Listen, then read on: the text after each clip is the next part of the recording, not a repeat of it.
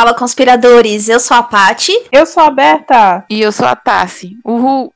Juntas nós somos o Pode Conspirar, o seu lugar na internet para falar sobre teorias da conspiração e outras coisas estranhas. No episódio de hoje a gente vai tratar de um tema super popular e que nós já vivemos vários marcos relacionados a essa teoria da conspiração. Continuamos aqui firmes e fortes. Sobreviventes. sobreviventes. é isso. Por enquanto. Nossa. Credo, tá? Não, não, não, não, não. Eu tenho que mergulhar, porque, ó, segundo aqui as minhas contas, a gente já passou por uma, duas, três, quatro, cinco, seis, sete, oito, mais de dez. Caramba! Então. pra quem não sacou ainda do que a gente tá falando, o nosso tema de hoje Teorias sobre o fim do mundo. Bora lá, meninas, por qual que vocês querem começar? Bom, então vamos lá. Então, segundo a pesquisinha aqui, eu vi que no ano 1000 é, aconteceu, historicamente falando, é, relatada numa revista italiana chamada In História, que no Réveillon de mil, literalmente mil, quando bateu mil anos, o mundo deveria acabar, segundo interpretações de a apócrifos, né, de evangelhos apócrifos. E aí a vida de toda a cristandade, que naquela época era considerada na base ocidental, toda a humanidade que existia, né, porque as pessoas eram colonizadas prioritariamente pela, pela cristandade, né, os, é, ocidental, e essa cristandade seria teria exaurido. Então, se chegasse no ano mil, pá, as pessoas morreriam. Mas não, não chegou o fim do mundo. Daí nós temos outra data importante, que é 1666. Todo mundo sabe, ou pelo menos já ouviu falar, que 666 é o número da besta, né? Muitos dizem que esses Tava três. demorando. Tava demorando. Tá? Six, six, the number, number of the beast. The beast. É. exatamente, exatamente. Iron Maiden na veia, brincadeira. Vai, é... vamos lá que o Ed não tá aqui, então continua, Robson. Continua. Segundo a revista National Geographic, a, a chegada do ano com três número 6, né? Que seria essa cifra diabólica, causou um terror principalmente nos londrinos. E essas superstições foram alimentadas pelo fato de que naquela época, em 1666, estava acontecendo a epidemia da peste, que já tinha dizimado muitas pessoas, né? Como vocês sabem, a peste negra dizimou muito, muitas pessoas na, na Europa. Mas acabou a peste e o mundo não acabou. Passou-se o ano e o mundo não acabou. E seguimos. Passando para o próximo ano, nós temos 1806, que conta, essa é muito, essa vocês vão amar, porque envolve galinhas. Aliás, uma galinha. Galinhas. É, uma galinha. A galinha pintati pintadinha? Quem dera, não é mesmo? Mas na realidade é que na Inglaterra, segundo a NBC, né, a rede, a rede norte-americana NBC, uma galinha teria botado ovos com a escrita em inglês Cristo está chegando. Daí vocês sabem, né? Nessa hora aí, a informação ela corre. Então, imediatamente se espalhou-se o, o rumor e pronto. De novo, todo mundo aterrorizado, com medo de que o mundo acabasse mais uma vez. Mas depois de um tempinho ali, foi bem breve esse pavor, porque se descobriu que tinha sido uma brincadeira que foi feita por Mary Batman. Não é o Batman, é Batman. que era uma famosa estelionatária de Londres e que tinha se autoproclamado vidente. Ela fez uma coisa não muito legal, porque o que ela fez foi pegar ovos de galinha, realmente escrever em dois ovos essa profecia e reinserir na galinha de novo para que ela botasse os ovos. Mas enfim, foi uma violência animal, mas o mundo não acabou. Seguindo isso, já começa já a entrar aqui na era moderna, em 1910, onde a gente teve a passagem do cometa Halley. Eu acho que vocês já devem ter ouvido falar do cometa Halley. E nessa data, ele deixou, ele acabou deixando um rastro de 25 milhões de quilômetros de detritos na atmosfera. Os muitos cientistas começaram a temer de que os gases que esse cometa ele deixa nesse rastro, né, que geralmente é cianeto, que é um gás tóxico, pudesse permear a atmosfera e até mesmo asfixiar a humanidade ou que pudesse provocar um tsunami no Pacífico. Olha só. Mas, mas o cometa passou, a poeira baixou, literalmente. A poeira se extinguiu e o mundo não tinha acabado. Eis que então entramos no ano 2000. Palmas pra gente. Nossa, anos 2000 foi um clássico. Não, anos 2000, vocês não estão entendendo. O que, que, vocês lembram do ano 2000? Vocês lembram da passagem? Quem viveu sabe. Não, mas ah, vocês lembram? Eu lembro. Eu lembro. Eu lembro que era uma expectativa muito grande pra poder pela virada do ano, porque tinha o, o bug do século, né? Que era dos computadores e tal, que ia dar um problema, um bug, né? Como eu te falei. E, bem, e todo mundo tava com aquela coisa de que, tipo, nos anos 2000 o mundo ia acabar. E eu conheço até gente, assim, próxima. Claro, faz muitos anos que eu não vejo, né? Mas na, naquela época era bem próximo de mim. Que, tipo, jogou fora talão de cheque, sabe? Que naquela época era cheque mais que usava também, né? Jogou fora. Tinha gente que estocava comida, enfim. Não, e vocês sabem que bug que é? Porque eu não sabia qual era o bug, né? O bug do. O problema que ia dar, né? Pra 000, né? Ia bagunçar todas, Isso. a- todas as máquinas, todos os computadores, né? Era a expectativa, né? Pelo menos.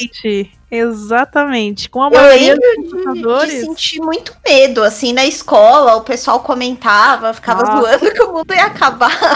Ah, eu tinha, eu tinha medo, tipo, passava também no Ratinho sempre, alguém falando. Eu assistia o programa do Ratinho, gente. Mas aí, é, eu lembro disso, de vir uns caras lá vidente, não sei. Aí eu lembro falando. que, que eu só não queria que o mundo acabasse enquanto eu estivesse na escola. Era meu único.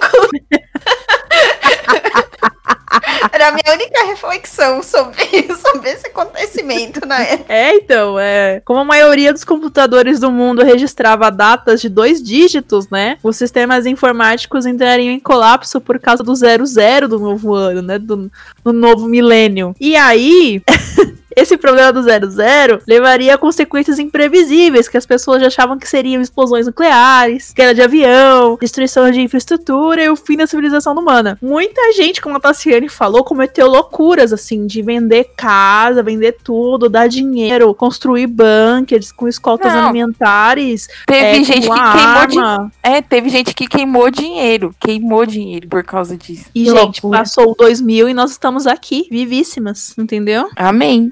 Amém, não, amém, amém. Agora eu acho que a gente já pode ir pra era moderna, né? Vamos falar de daqui, a, assim, nos anos 2010, né? Da gente aqui, que acompanha, que vai lembrar, tem memória fresca. Vamos lá? Vamos lá. Bom, já, né, lá pros anos 2000, 2010, é, a gente tem a teoria do último Papa, né? Que apesar de estar aqui na Era Moderna, como uma teoria de Era Moderna, faz referência a uma outra teoria muito, muito antiga, que é do Nostradamus e do São Malaquias. Essa teoria, ela se baseia em dizer que o Papa Francisco, que é o Papa desde fevereiro de 2013, seria na realidade o último Papa e o que marcaria o começo do fim para o mundo como a gente conhece. É, essa profecia ela se baseia então em uma previsão de São Malaquias que diz o seguinte: que o último Papa antes do fim do mundo será o de número 112 desde Celestino II no século XII, sob cujo mandato a cidade das Sete Colinas será derrubada. A cidade das Sete Colinas, que ele menciona aqui, é Roma. E adivinhem quem é né, o Papa de número 112 desde Celestino?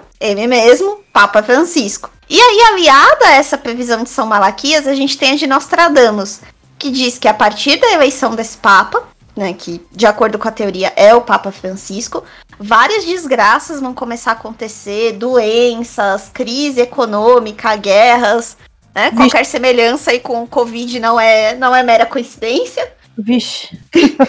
Então, de acordo com essa teoria, a gente está vivenciando já o fim agora. E um fato muito interessante que alguns teóricos da conspiração usam para reforçar essa ideia de que o Papa Francisco é o último Papa é que um dia depois do, do Bento XVI ter renunciado, né, que foi o, aí o Papa anterior ao Papa Francisco, um raio atingiu a cúpula da Basílica de Roma. E, e aí eles entenderam isso como um sinal de que o próximo Papa que viesse seria mesmo o último. Veremos. Queremos. É, então, pra complementar, aí você falou de 2000, de, da Covid, né, parte, e, e também desse, desse- sobre isso do Papa. É, tem as pessoas também que, que acreditam muito nessa teoria, que lembra, lembram, né, que durante a escolha do Papa Francisco acabou a luz no Vaticano, então também eles acreditam que isso também seria um sinal de que estaria próximo mesmo o fim dos tempos, né. E agora, com a questão da Covid-19, que ficou muito forte, essas teorias meio que, vamos dizer assim, ressuscitaram. Então, por, por que isso? Porque a gente sabe que a, a pandemia, né, gente, já deu,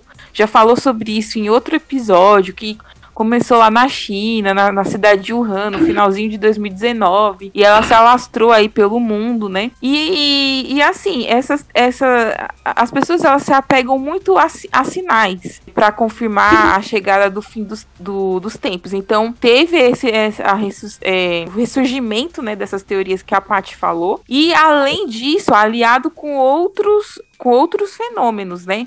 Por exemplo, é, teve a erupção no ano passado do vulcão Anak Krakatoa, que foi na Indonésia. Teve um incêndio florestal na região de Chernobyl, Ucrânia. Teve os enxames de gafanhotos na África e aqui também na América Latina, no Brasil, não sei se vocês lembram, né? Eu, eu lembro que quando teve, que chegou os, os gafanhotos aqui, o pessoal ficou falando, não, é sinal do, do fim dos tempos mesmo, né? Eu via muito no, no WhatsApp, lá no status do WhatsApp, as pessoas postando, né? postando trechos da Bíblia que se referiam mesmo a, a isso do, do final dos tempos, né? E também, além de, desse enxame do, do, de gafanhotos, né?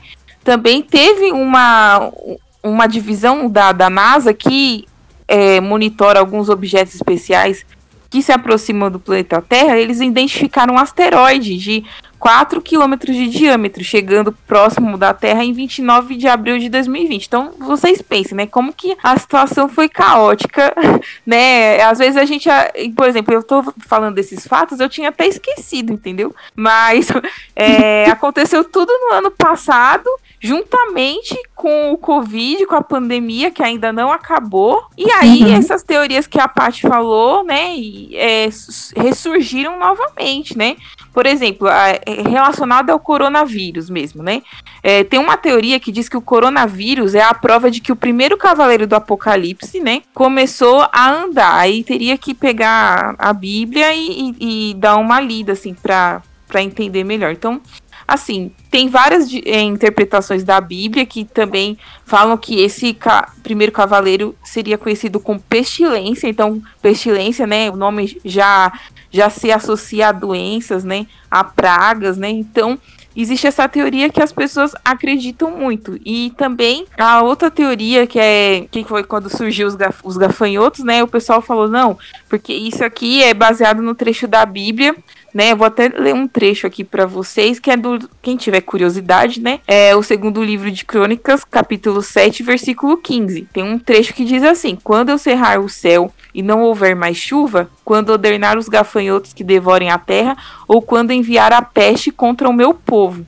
Então o pessoal já pegou esse, já pegou esses trechos, esse é um trecho exemplo que eu trouxe aqui, para poder falar mesmo sobre o final do fim do, do fim do mundo, né? Enfim, é, eu, acho assim, particularmente falando, também como, como cristã, que a gente não pode se apegar muito a essas coisas, porque ninguém, nós não sabemos quando que o mundo vai acabar, ou, ou se o mundo vai acabar, mas se for acabar, quando vai ser, o dia, a hora, ninguém sabe. Então, é, a gente não tem que se desesperar, né? Eu acho que isso é uma mensagem que, que a gente tem que trazer em relação a essas teorias. Nós estamos falando aqui da, das teorias né, do Covid, tantas outras que as meninas já falaram já, mas acho que não é uma coisa pra gente ficar se alarmando, porque se o mundo acabar, ele vai acabar de qualquer jeito, meu pode acabar com uma explosão, pode ser uma guerra atômica, pode. Enfim, pode ser diversas coisas, né? Pode ser o coronavírus mesmo, por que não, né?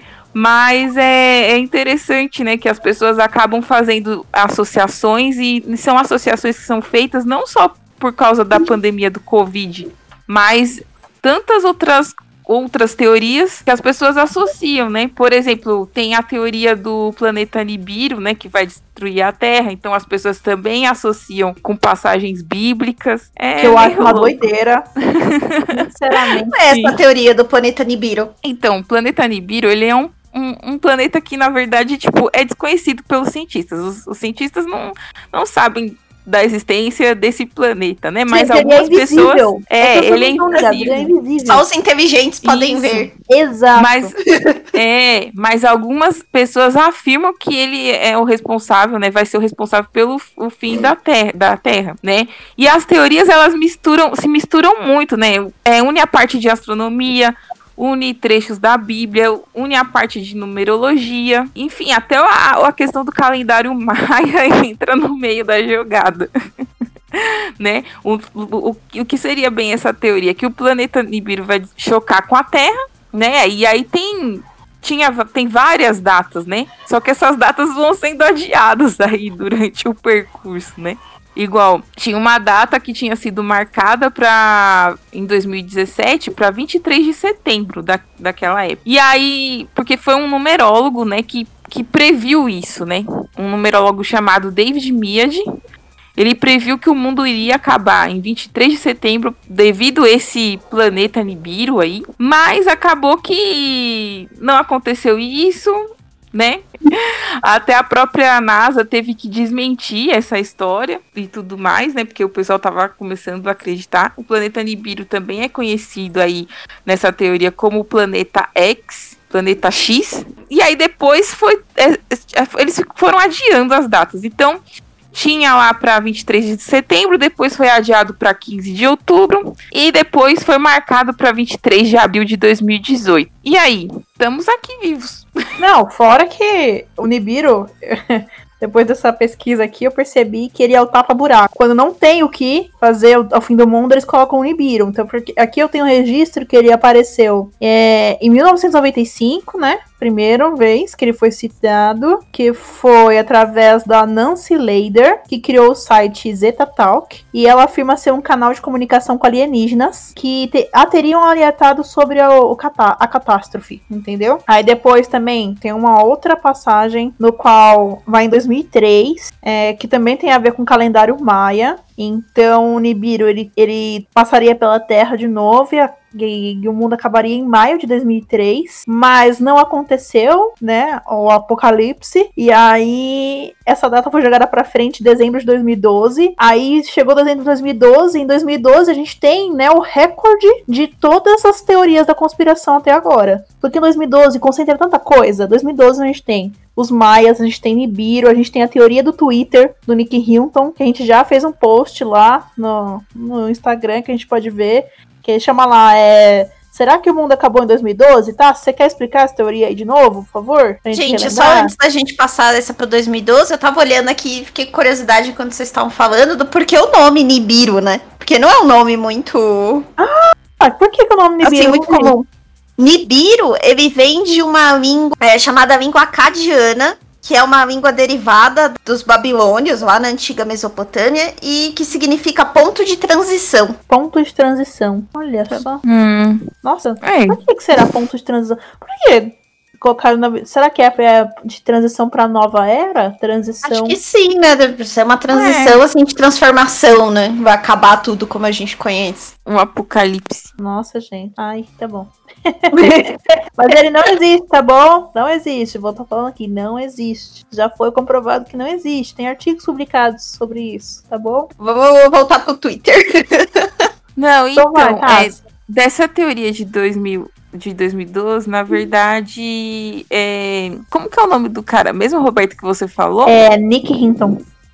É, Nick Hinton, mas é que assim, aqui na minha pesquisa, tipo, eu achei que essa ideia aí de 2012 voltou novamente através de um outro de um outro cientista, né? Que ele fala. Ah, não, mas não é do dele... cientista, não. O Nick Hinton é uma pessoa aleatória. Ah, que tá. Então... a teoria de que o mundo acabou em 2012, a gente foi engolido por um buraco negro e cá estamos. Ah, entendi. Não, é porque eu achei uma outra teoria. Uma teoria de um cientista chamado Paolo Tagologin. Não hum. sei de onde que. Enfim, né? Aqui, que ele, ele, ele escreveu também sobre o assunto, né? Mas ele, o que, que ele afirma, né? Ele afirma que a gente não saiu de 2012, que nós estamos ainda em 2012, não, não estamos em 2020, né? E ele chegou a twittar é, falando assim, ó. Seguindo o calendário juliano, estamos tecnicamente em 2012. O número de dias perdidos em um ano devido à mudança para o calendário gregoriano é de 11 dias.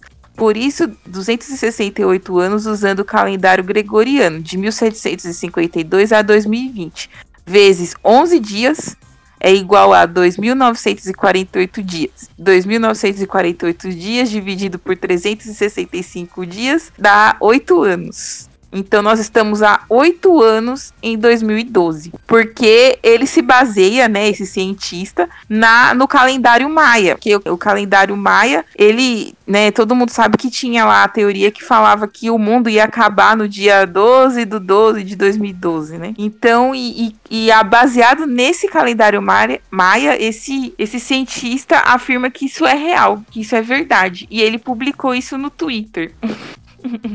e aí, a comunidade do Twitter, né, na época, acabou comprando a ideia, né?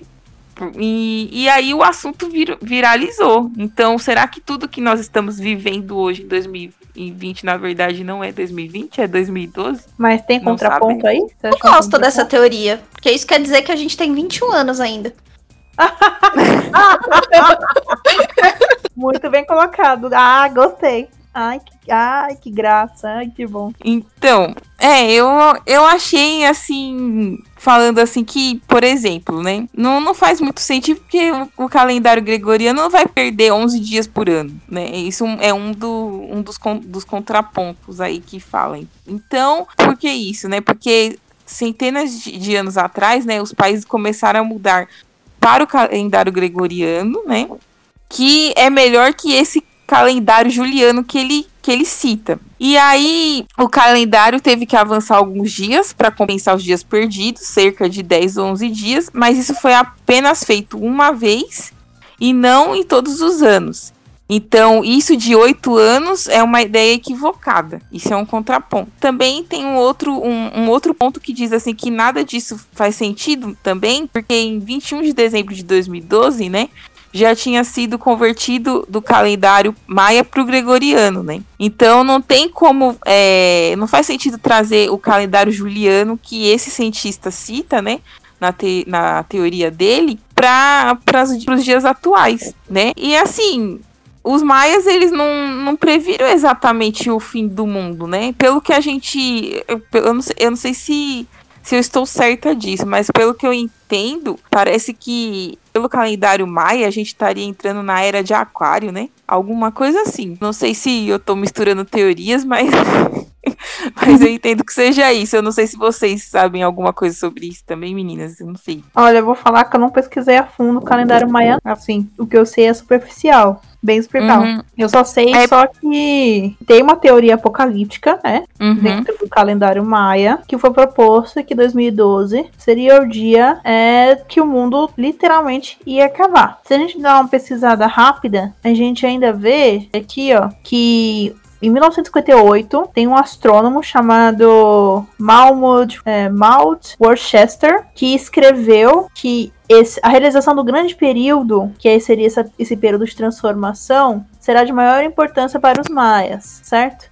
Aí, aí uhum. outro historiador chamado Michael fala assim: o Amargedon, que aconteceria no, enfim, no 12 do 12 de 2012, é, degeneraria todos os povos do mundo desde a sua criação e no dia do 13 terceiro e último é, dia sagrado deles, que eu não sei pronunciar, mas eu acho que Bactum, o universo seria aniquilado, que é equivalente ao dia 24 de dezembro de 2013. Então, o mundo passaria por todo um Armagedon até chegar o 24 de dezembro de 2013, que depois essas escrituras foram revisadas e percebeu-se que seria dia 23 de dezembro de 2012. Então foi a partir daí dessa, é, desses dois historiadores, né, do Michael de Coy e do mal de Worcester McCason, é, que surgiu essa história de que o mundo ter, iria acabar em 2012. E aí tem um contraponto legal, assim, das pessoas que estudam a história dos maias, né? Que primeiro eles falam que os maias eles tinham muitas crenças cíclicas. É, eles não tinham uma visão linear da história, eles contavam a história a partir de ciclos.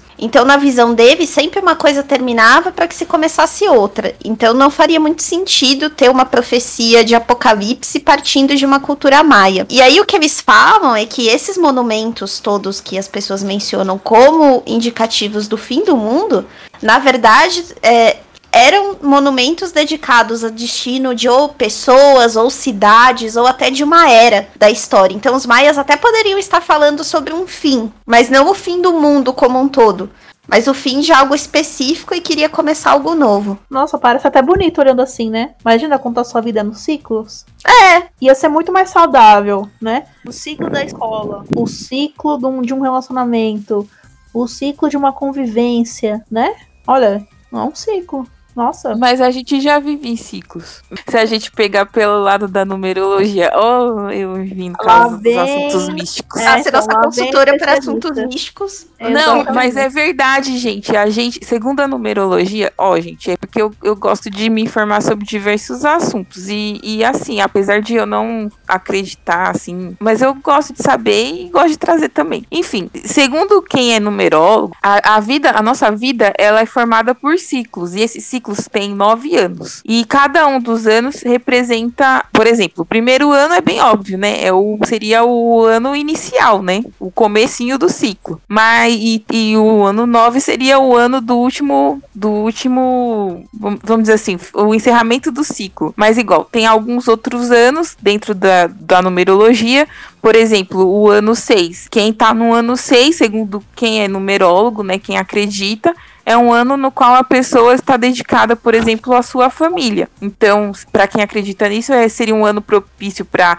casamentos, para namoros, enfim, esses, esses, essas coisas, né? Bem, eu não sei, eu, estou falando assim coisas, né? Mas assim, é curioso, por exemplo, é, eu estou trazendo coisas que não tem nada a ver com, com a teoria de fim do mundo, mas só para entender, por exemplo, é, não sei se é coincidência ou, ou não, ou se é numerologia mesmo, mas o piloto de Fórmula 1, Felipe Massa, não sei se vocês lembram de um acidente que teve com ele em 2009, se eu não me engano, que uma parte, acho que do, de um dos carros, não sei se foi do carro dele mesmo, é, atingiu o olho dele e ele ficou super mal, foi pro, pro hospital, tudo, essas coisas assim, né? Tinha se machucado. Ele estava no ano 4, e um ano 4 é um ano propício pra pessoa se machucar. Pra, vo pra vocês verem assim, né? Eu trouxe esse assunto, mas é só por nível de curiosidade.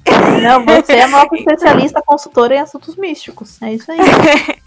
É, então, então se a gente pegar por essa, por, pelo lado na, da numerologia, né, ou para quem é esotérico, né, que acredita, né, a, nós vivemos em ciclos, sempre estamos renovando o nosso ciclo de nove em nove anos.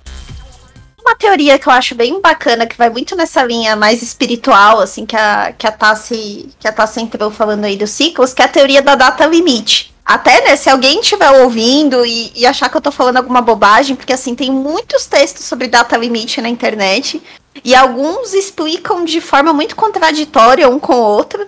Então eu trouxe aqui um dos que eu encontrei, né? Mas se alguém aí estiver ouvindo e, e, achar que eu estou falando alguma besteira, mande uma mensagem pra gente que a gente se corrige, gente, não tem problema não. Besteira, eu sinto muito, gente. gente, tem besteira. Desculpa, pessoa. Se você acredita e você sabe a coisa certa, desculpa. Manda mensagem, mas aqui é lugar pra gente conspirar. Vai, Paty. Bom, a data limite diz o seguinte: a data limite é uma teoria que é baseada nos escritos do Chico Xavier, né? Chico Xavier, acho que todo mundo conhece, né? E ele era espírita e é super famoso. Acho que uma das pessoas mais. Uma das personalidades mais populares do Brasil é, fazia várias obras de caridade, psicografava.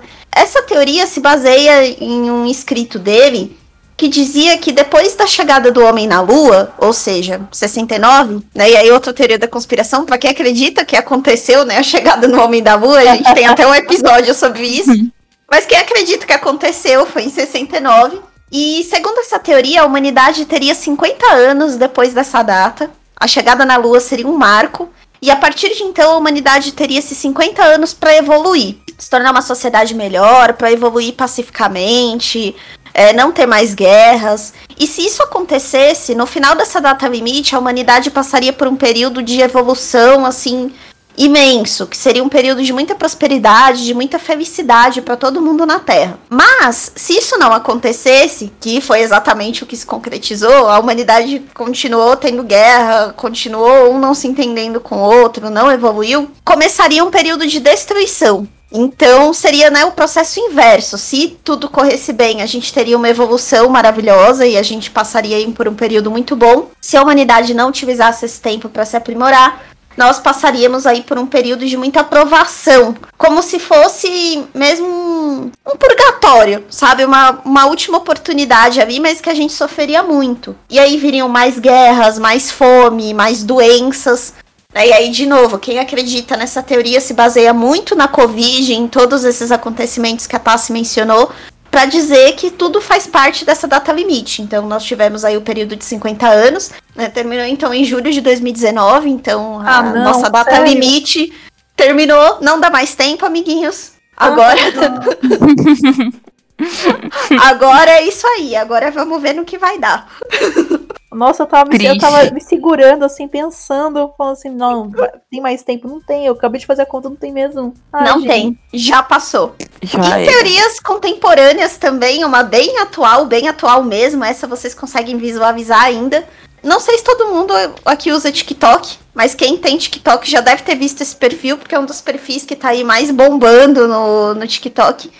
Que é o perfil de um espanhol chamado Javier que ele se intitula no aplicativo Último Sobrevivente. E aí, nesses vídeos que ele posta na página dele, ele fala que ele tá em Valência, na Espanha, que ele acordou num hospital e tá tudo vazio. É, ele acha que ele é o, o, único ser humano sobrevivente na Terra, que ele, ele fala que tá em 2027. E ele posta vídeos de vários locais de escolas, de uma base militar, de estabelecimento comercial tudo vazio. E aí várias pessoas é, mandam comentários para ele falando que pedindo para ele entrar em lugares, ah, entra num shopping, entra num terminal, num aeroporto.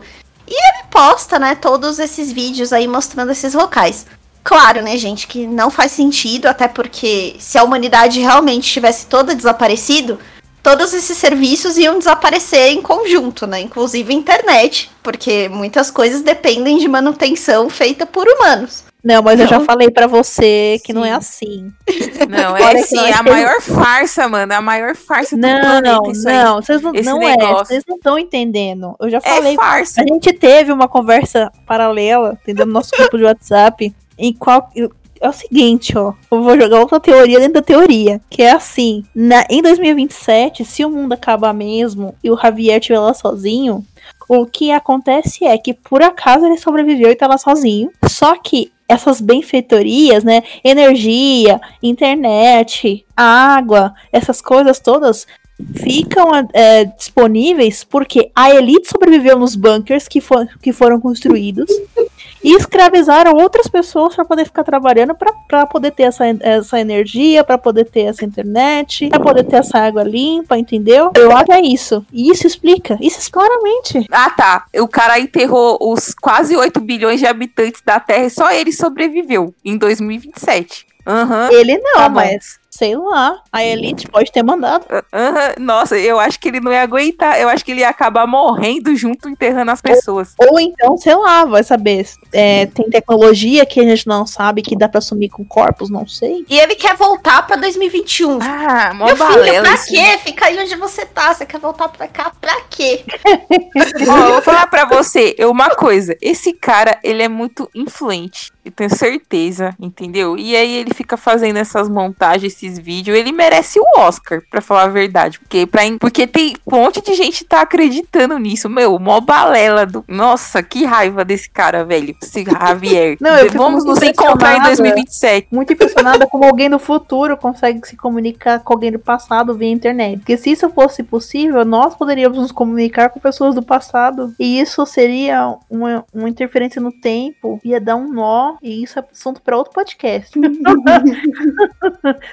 Sobre viagem no ai. tempo. Gente, eu tenho mais uma aqui que eu achei bem legal também. Eu nunca tinha ouvido falar dessa, dessa teoria, que é a teoria do Grey Goo. Você já tinha ouvido falar? Não, não. Não conhecia. Essa teoria, ela diz que a extinção da civilização humana pode ocorrer a partir de nanotecnologia. Faz sentido também. Hum. Faz sentido. Se, segundo essa teoria, a gente tem algumas tecnologias, né, de nanotecnologia, ou seja, nanorobôs são aqueles robozinhos micro que fazem tarefas muito simples. Eles são usados em vários cenários, em indústria, medicina, enfim. E alguns tipos de nanorobôs são criados para se autorreplicar. E segundo essa teoria, se a replicação sair do controle, eles podem começar a, a se reproduzir de uma forma exponencial e consumir toda a massa da Terra. Esse termo ele foi utilizado pela primeira vez pelo Eric Drexler numa pesquisa sobre nanotecnologia é, que foi publicada em 1986. E aí ele ilustra esse crescimento exponencial. Vou trazer aqui para vocês o trecho que ele explica bem basicamente. Imagina um replicador flutuando em um recipiente de componentes químicos, fazendo cópias de si mesmo. O primeiro replicador monta uma cópia em um milésimo de segundo. Os dois replicadores então constroem mais dois no próximo milésimo de segundo. Os quatro constroem mais quatro, oito mais oito. Ao final das dez primeiras horas, não haverá 36 novos replicadores, mas mais de 68 bilhões. Em menos de um dia, eles pesariam uma tonelada. Em menos de dois dias, eles seriam mais pesados que a Terra. Em mais quatro horas, excederiam a massa do Sol e todos os planetas combinados, se o recipiente de componentes químicos já não tivesse acabado há muito tempo atrás. Então, é, uma, segundo essa teoria,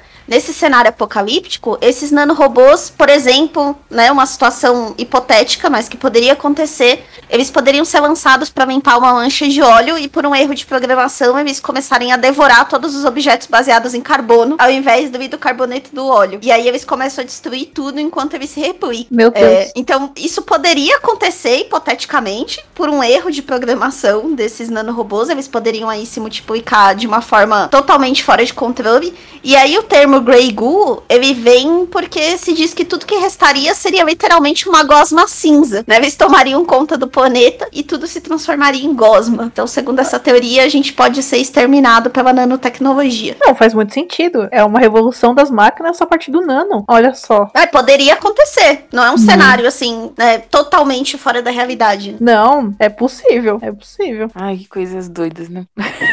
é, mas por que, que é doido? Não, se é possível, se tem, se já, se já existe, porque eu não sei se existe mesmo, né? Eu não, eu não olhei artigo. Se já existe é, nanorobô que se replica a partir de, de matérias que contêm carbono, é uma possibilidade. Uhum. A gente tem os preparados também, né? Os, os chamados preppers nos Estados Unidos, mas aqui no Brasil a gente também tem. E eles têm, inclusive, canais, né? No, no YouTube, tem várias páginas de preparados. E, e é interessante, né? Você visita algumas, eles defendem que a humanidade ela pode ser extinta a partir de colapso econômico. Então, segundo a teoria deles, essa sociedade, da forma que a gente vive, ela não é sustentável. Em algum momento, essa estrutura econômica vai cair. E aí eles usam como exemplo a crise de 2008 nos Estados Unidos, né? Que foi uma, uma bolha. A bolha imobiliária estourou, porque os bancos começaram a oferecer uns créditos sem, sem, uma, sem garantias muito sólidas. Isso provocou uma crise tremenda, várias pessoas desabrigadas.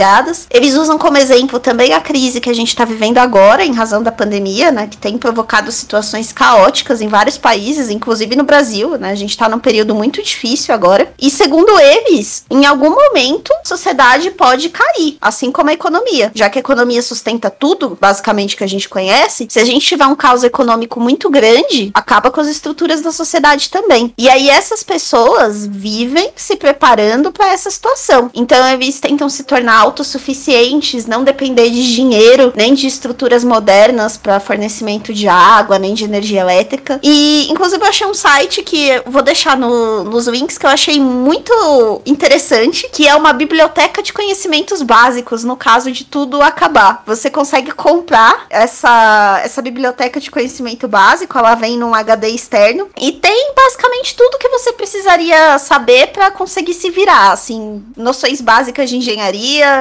noções básicas de como construir máquinas simples, de pergunta. como limpar água. Eu tenho uma pergunta. Ah, se vem um HD externo, como é que você vai acessar se acabou tudo? É, considerando que você tem energia elétrica e um computador. Então, mas se acabou, se acabar tudo, acabou tudo. Não, você pega e imprime, meu. Tipo, é sustentável.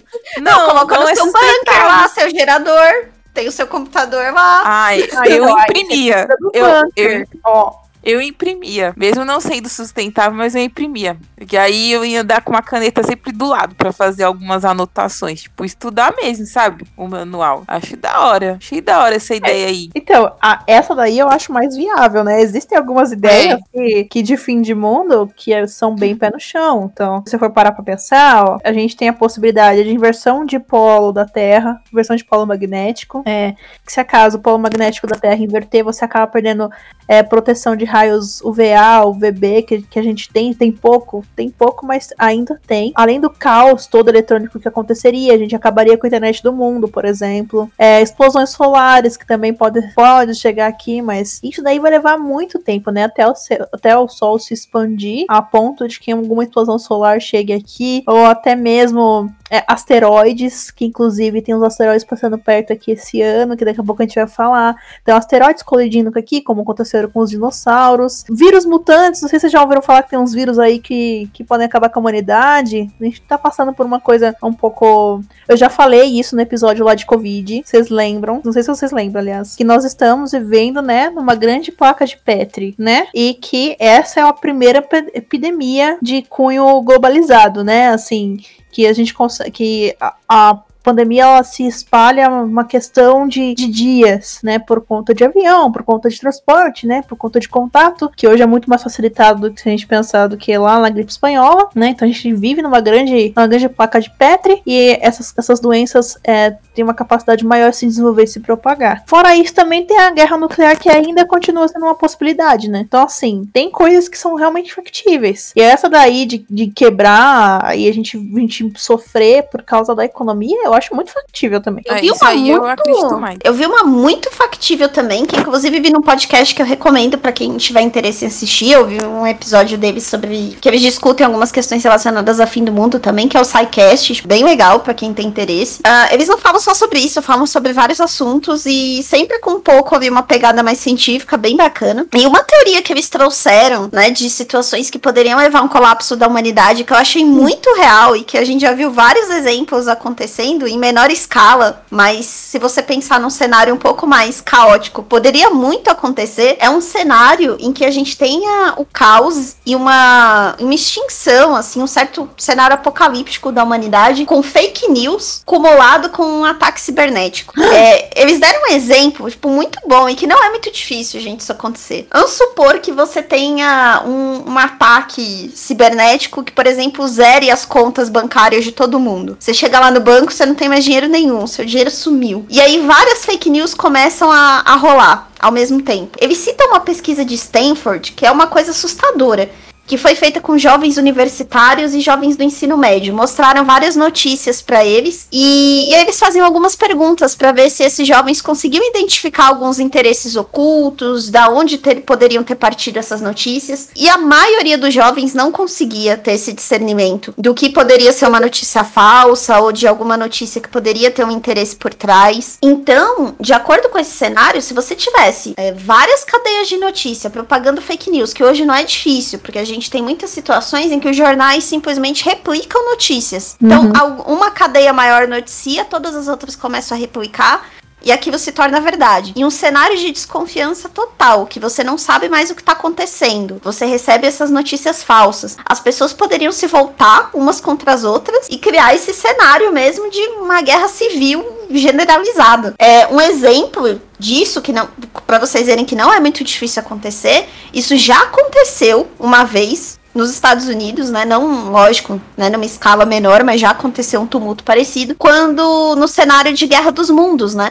Não sei se todo mundo já ouviu essa história, mas o Orson Welles ele começou a fazer uma transmissão de rádio na época, né? Que era a tecnologia, vamos dizer, mais parecida com com, que a gente teria hoje com a internet. E ele começou a ler o livro Guerra dos Mundos, que retrata uma invasão alienígena. E várias pessoas que ouviram essa transmissão acharam que realmente o planeta estava sendo invadido por criaturas do espaço. Isso gerou um tumulto na época, que até hoje virou um exemplo, né, de influência do jornalismo. Então, eu achei muito legal esse cenário que eles fizeram, porque é algo que eu acredito que não é muito difícil de acontecer. A invasão do Capitólio, por exemplo, é um, Nossa, um exemplo então. de uma coisa que seria inimaginável inimaginável e totalmente fruto de fake news. A gente já comentou sobre aquilo Anon no outro, no outro episódio aqui. O Pizzagate é um, uma fake news descarada e gerou todo aquele movimento que poderia ter matado gente, fazer uma pessoa invadir uma pizzaria com uma arma. Então, eu, assim, depois que eu ouvi esse episódio, eu acredito que fake news em um cenário bem preparado para isso, poderia ser um estopim mesmo, para um cenário bem, bem complicado. Concordo plenamente, extremamente factível. Sim. Meninas, eu só queria fazer uma correção aqui. Eu tinha falado, a gente tava falando lá da, da teoria lá de 2012, do calendário maia. Então, que tá relacionado com a era de aquário, né? Muitos acreditam mesmo que realmente 2012 é, foi o início da era de aquário, né? Isso é, é verdade. Mas tem outros astrólogos, né, que eles acham que a era de aquário começou mesmo em janeiro de 2001. Mas astrônomos defendem que a era de aquário vai começar só no ano de 2600. Então, assim, é, realmente falaram que 2012 era o início dessa era, mas pelo visto não existe uma data certa de quando realmente é essa era de aquário. Se é em 2600, se foi em 2001, se foi em 2012, mas que 2012 é uma das supostas datas. É isso que eu queria trazer aqui para corrigir. Ninguém se compromete com essa data do fim do mundo, né? Incrível. Ah, não. É. Mentira, mentira, mentira. Todo mundo se comprometeu até agora, todo mundo jogou uma data. Até eu tenho, eu tenho até que provar aqui, ó, que até o Isaac, o Sir Isaac Newton. Sim, o Newton. Sim, o da física. Sim, o pai da física. Até ele chutou o dia, o a data, o ano do final do mundo, né? Nos, ele se baseou nos livros proféticos da Bíblia e ele baseou-se no livro de Daniel, que eu achava muito bom ler para quem é cristão, quem gosta desse assunto do final do mundo, leia, leia o livro de Daniel e argumentou que o apocalipse ocorreria em 1260 anos após a formação do Sacro Império Romano e que essa data seria, portanto, de 2060. Então, segundo Isaac Newton, em 2060 o mundo acaba. Ah, vamos ver, a gente vai estar tá aqui ainda, hein? Opa! 2060? Quantos anos eu vou ter em 2060? Hã? Já tô querendo saber quantos anos que eu vou ter em 2060. Eu não ah. sei. Deixa eu pegar a calculadora.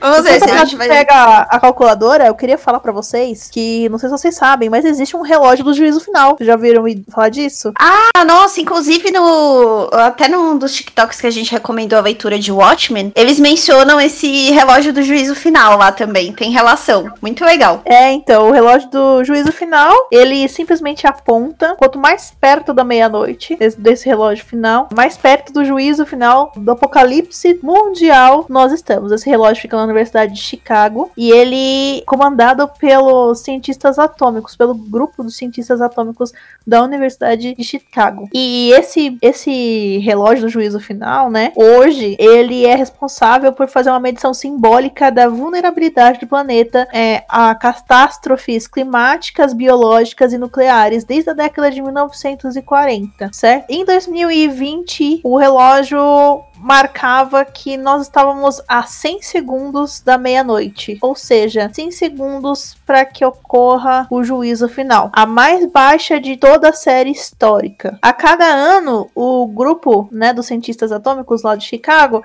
é, justifica as mudanças no relógio do apocalipse, mencionando os eventos que os inspiraram. Então, esse, esse ponteiro ele desloca para trás ou para frente. Já hum. em 2020, né, a pandemia do novo coronavírus foi a principal ameaça, por isso teve esse índice tão baixo assim. Pegou calculadora, Tassi? Já, Já. quanto você vai ter? 69. Nossa, eu achei que eu ia escapar. Que... Não, eu não sei, né, há quanto tempo que eu vou viver nessa terra, mas se 69 anos eu estiver ainda viva, meu Deus, pelo menos vou ter história pra, pra ver, né? Não vou falar pra contar.